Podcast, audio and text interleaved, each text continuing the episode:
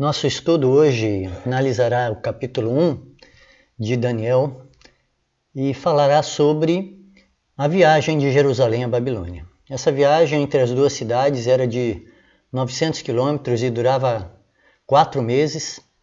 No caso dos judeus que foram submetidos ao cativeiro, eles faziam esse trajeto a pé.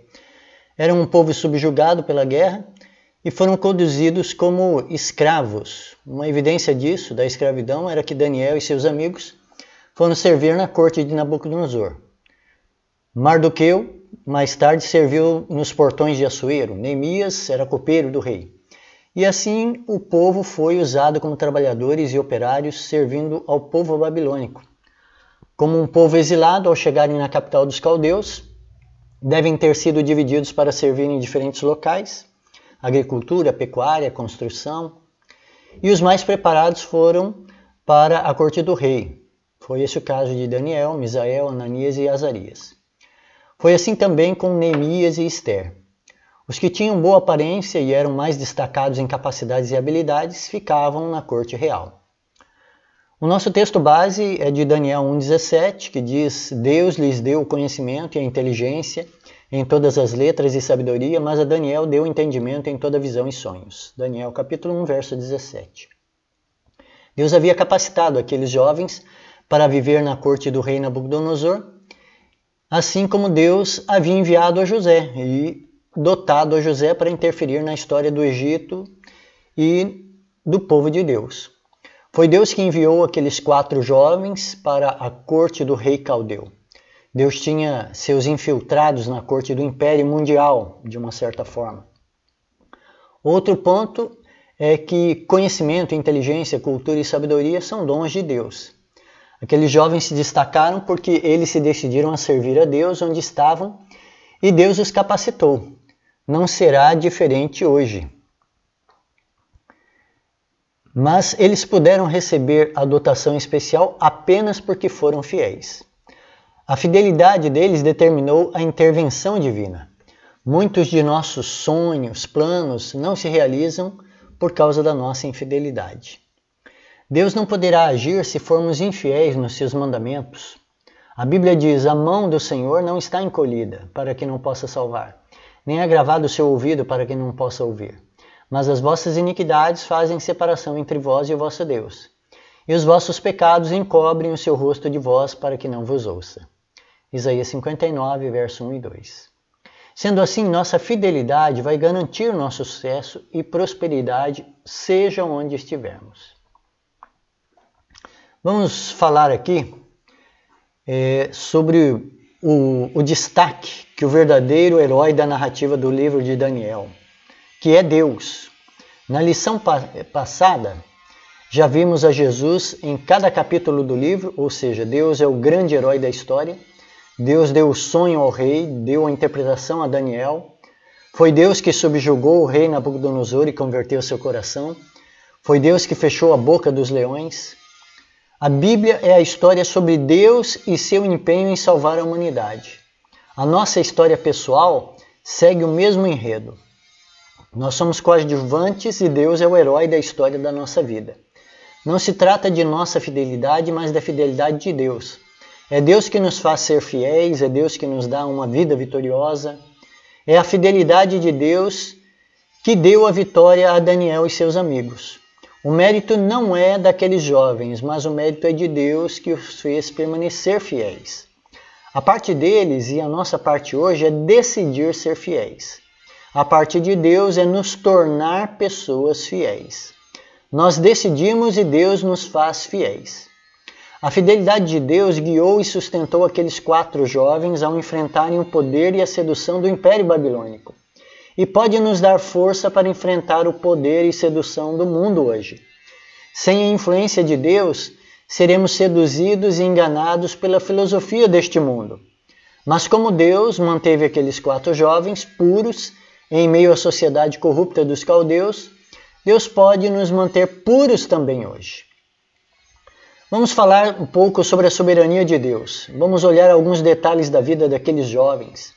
Eles haviam passado por alguma por uma guerra, sua cidade havia sido invadida, talvez tenham perdido seus pais e parentes. Daniel e seus amigos tiveram suas identidades mudadas e foram feitos eunucos. Uma antiga crença era que se os homens fossem castrados, eles se destacavam no conhecimento. E Daniel e seus amigos passaram por esse processo. A gente encontra isso em, no capítulo 6, verso 16 e 24 aí do livro de Daniel. Ali é mencionado quando Daniel foi é, colocado na cova dos leões sozinho e depois, mais tarde, quando o rival dele foi colocado, foi colocado com seus filhos, suas mulheres. Então, o fato de Daniel, no capítulo 6, versos 16 e 24, ser colocado sozinho e o rival dele que queria é, ter ele enforcado, foi, é, ter ele jogado na cova dos leões, foi colocado com seus filhos e mulheres, indica que Daniel nunca teve mulher ou filhos, provavelmente porque ele foi feito um eunuco. Imagine essa situação: você perder tudo, incluindo sua sexualidade, e é colocado para ser um servo do rei dentro da corte de um império. Você ainda se manteria fiel ou se revoltaria contra Deus? Essa foi a história de Jó também. Ele perdeu tudo, incluindo seus dez filhos, e ele permaneceu fiel. A pergunta é: e nós hoje permaneceríamos fiéis ou esqueceríamos de tudo, incluindo Deus? Daniel não esqueceu de Deus porque sabia que, acima de tudo, Deus era soberano. Deus tinha todas as coisas sob seu controle. Tudo que havia acontecido, a invasão dos caldeus, a destruição da cidade, o exílio do povo e a escravidão, eram porque o Senhor entregou ao povo nas mãos de Nabucodonosor. Daniel sabia que por trás e além do poder militar de Babilônia, o Deus do céu estava comandando a marcha da história. Essa visão clara da soberania de Deus sustentou os jovens hebreus e lhes deu força e coragem para enfrentar a tentação e a pressão do Império Babilônico. Jó tinha essa visão sobre os fatos que aconteciam em sua vida já tinha sido atingido com fatalidades e desgraças, mas ele permaneceu acreditando. Esse é o desafio hoje. Mesmo que venha acontecer o pior, mesmo que sua vida esteja totalmente destruída e arruinada, você, como cristão, é chamado a acreditar em Deus e continuar confiando em sua direção. Deus é soberano sobre todas as coisas, mesmo que sejam as desgraças de nossa vida. O desafio é permanecer acreditando que, mesmo quando Deus permite as fatalidades, ele é soberano e sábio para conduzir nossa história em meio ao caos e desordem. Ao enfrentarmos os desafios do século XXI, precisamos ter a percepção de um Deus soberano. O Senhor a quem servimos não apenas dirige as forças da história por sua soberania, mas também, também intervém misericordiosamente na nossa história pessoal para nos dar auxílio crucial no tempo certo. E como veremos mais adiante, Deus fará por seu povo, no tempo do fim, o que ele fez pelos cativos hebreus, independente dos vários ataques a eles e à sua fé. As histórias de Esdras, Neemias, Esther e Daniel são parábolas proféticas do que teremos de enfrentar em breve. E nosso sucesso estará em confiarmos em Deus. Se desistirmos de Deus, tudo estará perdido. Mas precisamos entender que nossa fé será provada, precisamos de uma fé que resista às perdas, às fatalidades e à crise. Esse tema veio tocando no assunto da cultura, algo muito importante para entendermos como cristãos, como que a nossa fé reage sob pressão. Para iniciar esse estudo, temos de entender o que é cultura. Define-se cultura como patrimônio humano adquirido relacionado com o tempo, ambiente, vida social, interação humana, resultando em ideias, tecnologia, artes e hábitos. A cultura de cada nação e cada região do país podem diferir, gerando nichos ou grupos culturais, subgrupos e segmentos culturais. Esse patrimônio cultural é diferente em cada indivíduo porque envolve a educação e hábitos familiares educação e formação formal e ainda o contato do indivíduo com o mundo externo, através de relações pessoais, diálogos, leitura, viagens e dezenas de outros fatores. Nós somos indivíduos formados por nossa cultura. Ninguém é livre da cultura. mas a Bíblia estabelece princípios que devem orientar a nossa cultura. Isso porque a cultura pode ser boa ou uma má cultura. Como nosso mundo está inserido dentro da realidade de um grande conflito, a cultura adquirida pode ser maléfica. Mas se formos regidos pelos princípios da palavra de Deus, podemos ter uma cultura benéfica. A cultura hebraica do Antigo Testamento era a partir dos hábitos e educação dos povos da antiguidade e afetada pela revelação sobrenatural de Deus. A cultura base era da antiguidade, do Antigo Oriente Médio, semítica e hebraica. Deus, em sua lei, havia predeterminado que seu povo não adotasse a cultura dos povos pagãos. Em Deuteronômio 7 diz assim, abre aspas, Quando o Senhor seu Deus o fizer entrar na terra que vocês em breve possuirão, ele removerá de diante de vocês muitas nações. Não façam tratados, nem tentem nem tenham pena delas, não se unam a elas por meio de casamentos. Não deem suas filhas em casamento aos filhos dela, nem tomem as filhas delas como esposas para os seus filhos, pois farão seus filhos se afastarem de mim. Fecha aspas. Deuteronômio capítulo 7, versículo 1 a 4. Embora a orientação seja primariamente devido à cultura religiosa, Havia outros motivos envolvidos. Os hábitos, estilo de vida, aquelas nações não deviam. É, os hábitos e estilo de vida daquelas nações não deviam ser adotados. E isso era parte da cultura daqueles povos. Se unir a eles em relacionamento ou através de tratados apenas iria agregar à cultura destes povos. A cultura babilônica no tempo de Daniel era muito influente devido a ser a nação do império que submetia todas as nações. Parte da cultura daquele povo era seu idioma, que Daniel e seus amigos tiveram que aprender. A Bíblia afirma que foi ensinado a cultura e a língua dos caldeus. Daniel capítulo 1, verso 4. E isso incluía a ciência babilônica, que era baseada na astrologia. Como funcionários do império, eles tiveram que se familiarizar com a astrologia e a religião de ocultismo de Babilônia. Daniel, especialmente, é chamado de mago, ou de um oficial do reino que conhecia os processos de magia da religião caldeia. Todo o processo que aqueles jovens passaram visaram efetuar algum tipo de conversão e doutrinação, mas os jovens tomaram uma postura que evitou que eles fossem doutrinados. Percebemos duas medidas que eles tomaram, na questão dos alimentos, da mesa do rei e na adoração de imagens. Certamente, princípios como o sábado foram também conquistados por eles. Eles eram fiéis a todos os mandamentos. Assim como haviam conquistado exceção na alimentação, devem ter conquistado outras concessões religiosas, principalmente depois que Daniel interpretou o sonho de Nabucodonosor. Da mesma forma que Daniel admitiu algumas coisas da cultura babilônica e rejeitou outras, precisamos hoje ter essa sabedoria em discernir o que admitir e o que rejeitar. Os mandamentos de Deus são uma diretriz para entendermos o que rejeitar. Daniel e seus amigos rejeitaram os alimentos, e isso não estava nos Dez Mandamentos. Era um mandamento de, da lei de saúde, tão válido como os outros do Decálogo.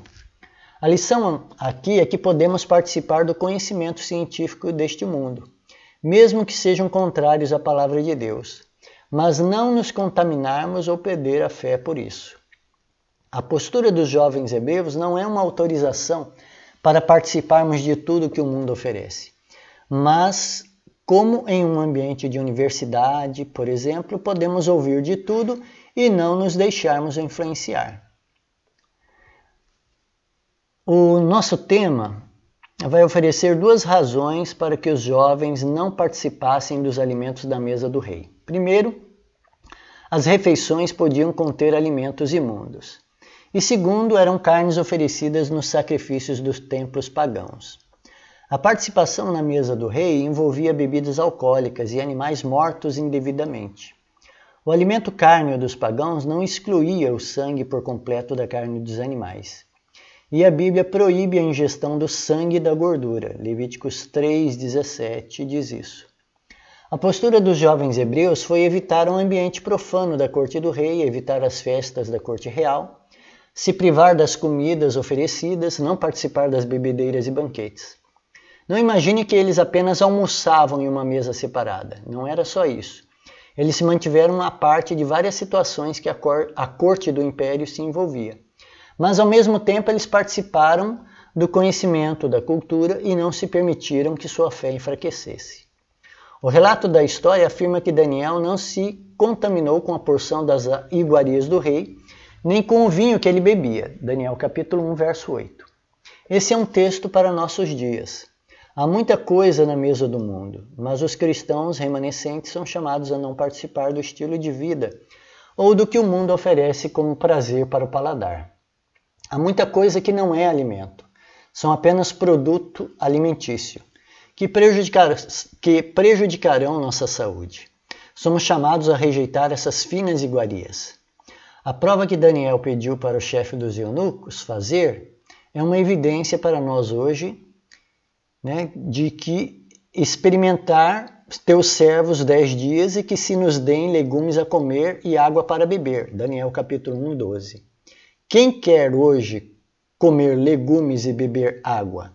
Mas essa dieta simples é o que Deus quer para nós hoje. Uma dieta que irá fazer dez vezes mais sábios perante as pessoas deste mundo. Quem acredita em uma história dessa?